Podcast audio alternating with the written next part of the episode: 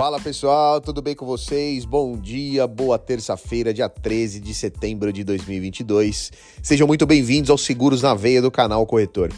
E galera, hoje eu separei um assunto, um tema. Aliás, que terça-feira esquisita, hein? Chuvosa, um tempo cinza. Mas assim, eu não sei vocês, mas eu já fiz a minha meditação aqui para poder equilibrar bem o dia, para que o dia seja abençoado, seja produtivo. E recomendo aí, tá? Se você ainda não fez é, essa prática de meditação, eu tô fazendo mais ou menos uns três anos aí, tem me ajudado bastante ao longo do meu dia, beleza? Vamos lá, gente, vamos pra matéria, ó.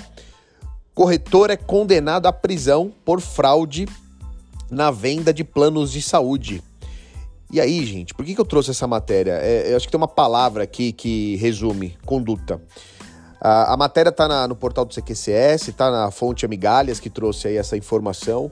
E aqui, de uma maneira mais resumida, o que, que, o que aconteceu? O corretor ele vendeu o seguro para um, um, uma pessoa, me parece pela matéria aqui que é uma pessoa idosa, tá certo? Isso aconteceu ali em meados de 2016 a 2017. E ele vendeu um seguro é, cobrando uma mensalidade superior.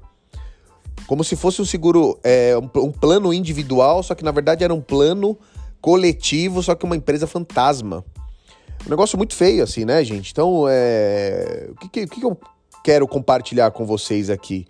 Você que é corretor, corretora de seguros, a importância de se fazer um trabalho muito honesto. E eu sei que a grande maioria faz um trabalho extremamente honesto. Isso é muito legal. Mas, gente, como qualquer profissão, como, como qualquer atuação, temos bons e profissionais também que, que fazem coisas não tão legais, né? E aqui tá um exemplo disso, de não fazer uma coisa tão legal.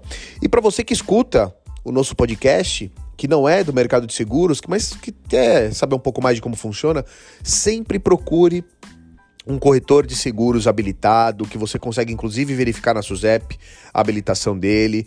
Ah, André, mas tem corretor que vende plano de saúde que não tem habilitação da SUSEP. É verdade, tem algumas operadoras de saúde que permitem que alguns profissionais é, comercializem os seus produtos, mas que esses profissionais não sejam corretores de seguros habilitados.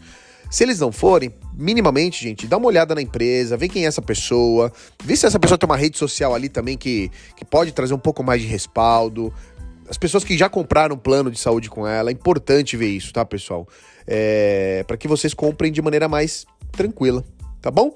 Espero que vocês tenham gostado aí do, do episódio, do insight. É, o canal Corretor aqui também é uma maneira de, de poder trazer essa clareza e especialmente trazer leveza nos assuntos, tá bom? Um forte abraço, fiquem bem e valeu!